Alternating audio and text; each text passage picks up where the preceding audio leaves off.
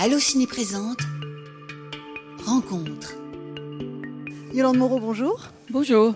Alors nous nous rencontrons pour votre nouvelle réalisation, La fiancée du poète, un film que vous avez coécrit avec Frédéric Moreau euh, et dans lequel vous tenez le rôle principal entouré d'Esteban, Grégory Gadebois, Thomas Guy et Sergi Lopez. Euh, La fiancée du poète est un film poétique et charmant, euh, une invitation au rêve et je voulais savoir tout simplement quel avait été le point de départ de, de ce film. C'est une envie d'écrire euh, euh, quelque chose sur les faussaires.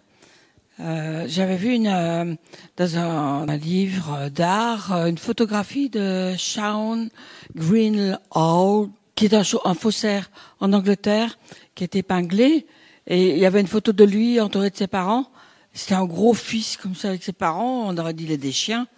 Et en fait, euh, ce gros fils qui donne à, à, côté de, de, de cette photo de, de ses parents, il y avait des photos de ce qu'il a fait. C'est des trucs absolument magnifiques, très très fins.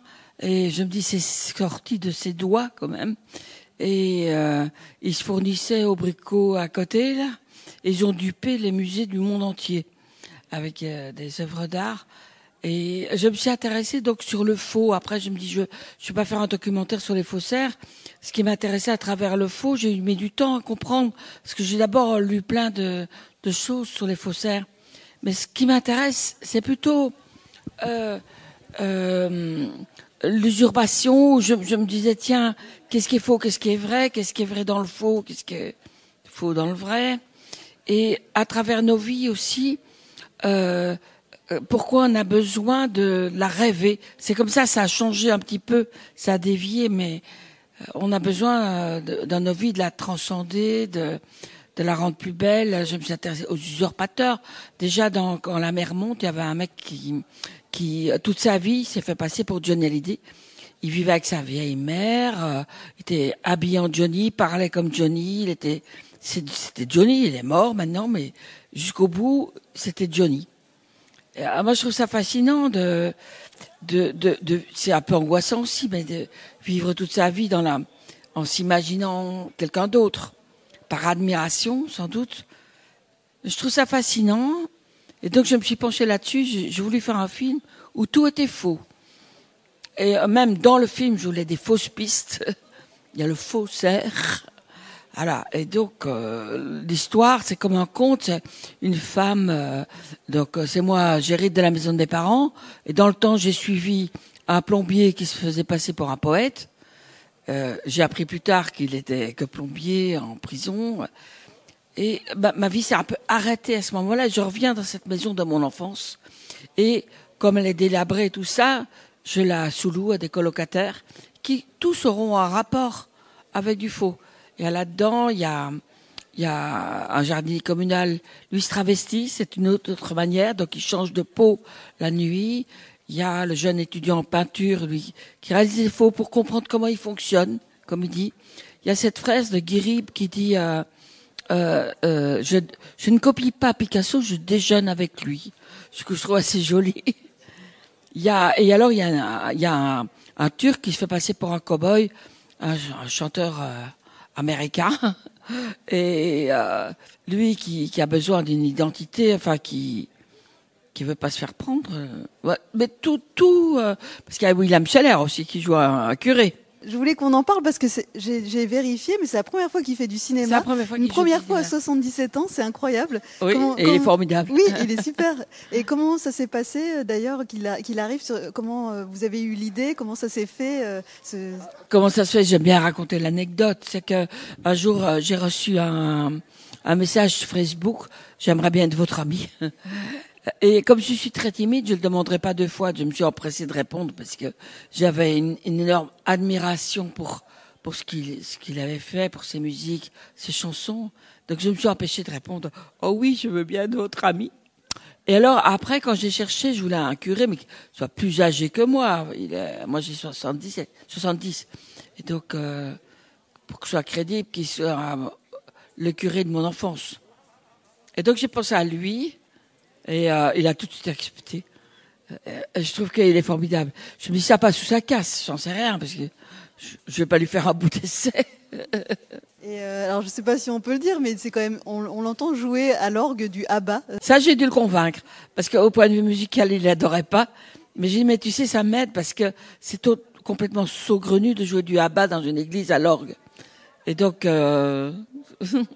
bon, ça donne cette scène. Très bonne idée. Euh, voilà, on a, donc on a beaucoup parlé de la fantaisie qu'il y a dans le dans l'histoire, mais il y a aussi de la fantaisie dans la façon euh, dont vous avez réalisé. Euh, alors peut-être là, on, va garder aussi un peu la surprise sur les, idées, les, inventions que vous avez. Mais voilà, peut-être parler un petit peu de, ça, ce qui vous a guidé, et puis peut-être convoquer le souvenir d'Agnès Varda, parce que vous, vous avez évoqué Agnès Varda, avec qui d'ailleurs vous avez tourné il y a- il y a longtemps. Mais voilà, voilà, c'est deux questions en une, mais sur euh, euh, sur voilà ces, ces idées de réalisation et peut-être le lien qu'il y a avec Agnès Varda. Moi, ce qui m'avait frappé quand j'ai vu les plages, ça m'avait scotché. Je me dis, mais ma fille, tu veux faire du cinéma? Je trouvais que c'était tellement formidable, les plages Agnès, où elle s'autorisait tous les, les moyens pour raconter avec l'image. Et euh, qu'elle se déguise en patate, qu'elle mette du sable dans sa rue, rue Daguerre. Je trouve euh, tout est prétexte à raconter une histoire. Elle raconte le siècle dans lequel on vit, elle raconte le racisme, elle raconte la famille, elle raconte l'amour, raconte plein de choses. Et euh, donc je, trouvais ça formidable. Je me dis mais pourquoi s'interdire des choses? Et en plus au cinéma, je pense que j'ai envie d'autre chose que de voir une réalité bien filmée. J'ai envie de voir autre chose en fait. Et euh, donc euh, je trouve que euh, euh, mon film a, j'ai voulu en faire un conte. Du coup il y a des éléments du conte. Aussi je voulais une image euh, un peu léchée. C'est Irina Lubchanskev qui a fait l'image qui est magnifique pour faire ce conte et avec avec tous les supports. Là aussi j'ai pas envie de dévoiler dans le film, mais d'autres manières de raconter le film. On peut dire qu'il y a des surprises. Il y a des surprises dans le film. Il y a des petites surprises. Plein de surprises. Un autre point important que j'avais envie d'aborder avec vous, la place qu'on accorde aujourd'hui à la fantaisie dans le cinéma et les, les risques euh, qu'on peut prendre pour euh, proposer des œuvres les plus personnelles euh, possibles. Euh, on sent, et c'est ça qui est très beau avec ce film, que c'est voilà votre film, votre univers, et qu'il est singulier, et c'est ça qui voilà qui en fait vraiment la beauté. Mais quelque part, dans un cinéma qui est peut-être de plus en plus euh, formaté avec les plateformes, etc. Euh, moi, je m'interroge toujours. euh, voilà, je vois beaucoup de films tout au long de l'année. euh, je m'interroge beaucoup sur euh, cette liberté qui est encore possible. Est-ce que pour vous, ça a été compliqué de pouvoir euh, euh, financer ce film, euh, de, le faire comme vous le vouliez? Quelque part, c'est pas pas compliqué parce que j'étais bien épaulée avec euh, ma productrice Julie Salvador qui me suit et qui m'aide. et donc, pff, oh, il s'agit pas de se comparer trop. Il y a des choses que je, dont je, je suis très admiratif que je pourrais pas faire au cinéma. Je considère que c'est de l'artisanat. Donc j'y vais pas à pas, je m'interroge pas trop. effectivement, c'est le mixeur qui m'a dit en sortant, dit ah ça c'est du Yolande Moreau. Tant mieux. Au début, je sais pas, il y a, il y a sans doute euh, de, quoi je suis faite, par, où je suis passée. J'ai quand même travaillé longtemps avec Jérôme Deschamps, qui, qui a euh, aussi au théâtre une manière de raconter les choses qui est très personnelle et qui, qui sont comme des, des, des peintures de la vie de maintenant. Il y a ça dans le film aussi, je crois. On gardera également la surprise, mais pour ceux qui aiment les déchiens, Ah, Il y a mes copains qui sont là. Ils sont là, d'ailleurs. euh, Il y a, il y a, euh, François Morel est là. Donc, vous avez fait un dossier de presse qui est plus sous la forme d'une d'une note d'intention euh, et dans laquelle vous disiez qu'il y avait une urgence à remettre ou à mettre la culture et nos rapports humains au centre de notre existence. Est-ce que vous pouvez développer Est-ce que vous entendiez par là? C'est ce que raconte le film. Euh, déjà, je trouve parce qu'au départ aussi, j'avais pensé à d'autres titres. J'avais pensé à même au milieu des ruines, qui impliquait une notion de résistance, de résistance au climat actuel, du climat euh, justement après le Covid, euh, où on, s'est tous un peu refermés sur nous-mêmes. Le, le, manque de pouvoir rêver. Moi, je vois ça avec mes, mes petites filles. Le manque de demain qu'on propose est quand même violent, dur. Ce qui se passe maintenant est violent, dur. Moi, dans les années 70, je rêvais d'un monde meilleur, j'y croyais. J'y crois plus. Pour le moment, pas tellement. Tu vois, je pense que ça reviendra. Mais euh, c'est quand même violent ce qui nous entoure. Et, je trouve ce film, pour moi, je dis toujours qu'il est un peu politique parce qu'il propose quand même une forme de rébellion. Je dis faisons confiance à, ne pas à ne pas savoir où on va. Faisons confiance à l'inconnu, faisons confiance à l'humain, faisons confiance, sur l'humanité aussi, à, à accepter euh, l'autre tel qu'il est, avec les différences. Ça parle de ça sans, sans, sans donner de leçons. Ce que j'aimerais pas. en restant léger. Mais ça parle de ça. Comment vous avez constitué cette euh, famille autour de vous, cette euh, tribu? Un peu compliqué au départ pour chercher. Petit à petit, ça s'est affiné que je voulais, par exemple, différentes catégories d'âge.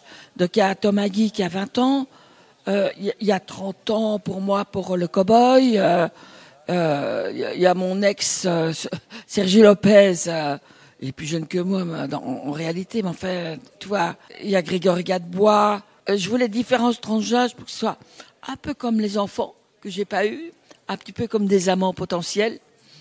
Hum, qu'on sache pas trop. Alors, on se rencontre au Festival du film francophone d'Angoulême, un peu en amont de la, sortie du film, donc le 11 octobre. Euh, donc là, on est dans la période de, rentrée, euh, rentrée scolaire, mais rentrée du cinéma. Je voulais savoir quels étaient euh, les projets qui arrivaient pour vous. Alors voilà, vous avez cette actualité avec ce film, mais est-ce que, en tant que comédienne, il y a des, projets qui arrivent? Bah, Je viens de tourner avec Gustave Kervern. donc au mois de juillet, donc c'est tout récent. C'est un téléfilm pour Arte, c'est ça? Oui. Vous pouvez m'en dire un petit peu plus Parce que je crois qu'en plus, il y, a, une très belle distribution dans ce film. Oui, une belle distribution. Je me laisserai plus jamais faire. Voilà. Euh, je, viens de le tourner. Euh, donc, c'est une femme qui vient de perdre. Euh, et surtout avec des sujets d'actualité très. Euh, c'est très féministe quelque part ce truc. C'est c'est une femme qui se qui se rebelle à la mort de son fils et qui qui se dit mais pourquoi j'ai laissé faire ça quand j'étais jeune, que je me suis fait avoir, j'ai dû lui montrer mes seins. Alors, elle va chez, chez le type qui lui a forcé il y a des années, montre-moi tes couilles, mais je, il, y a, il y a un truc comme ça de euh, ça suffit maintenant, on remet, on remet les, les choses au point.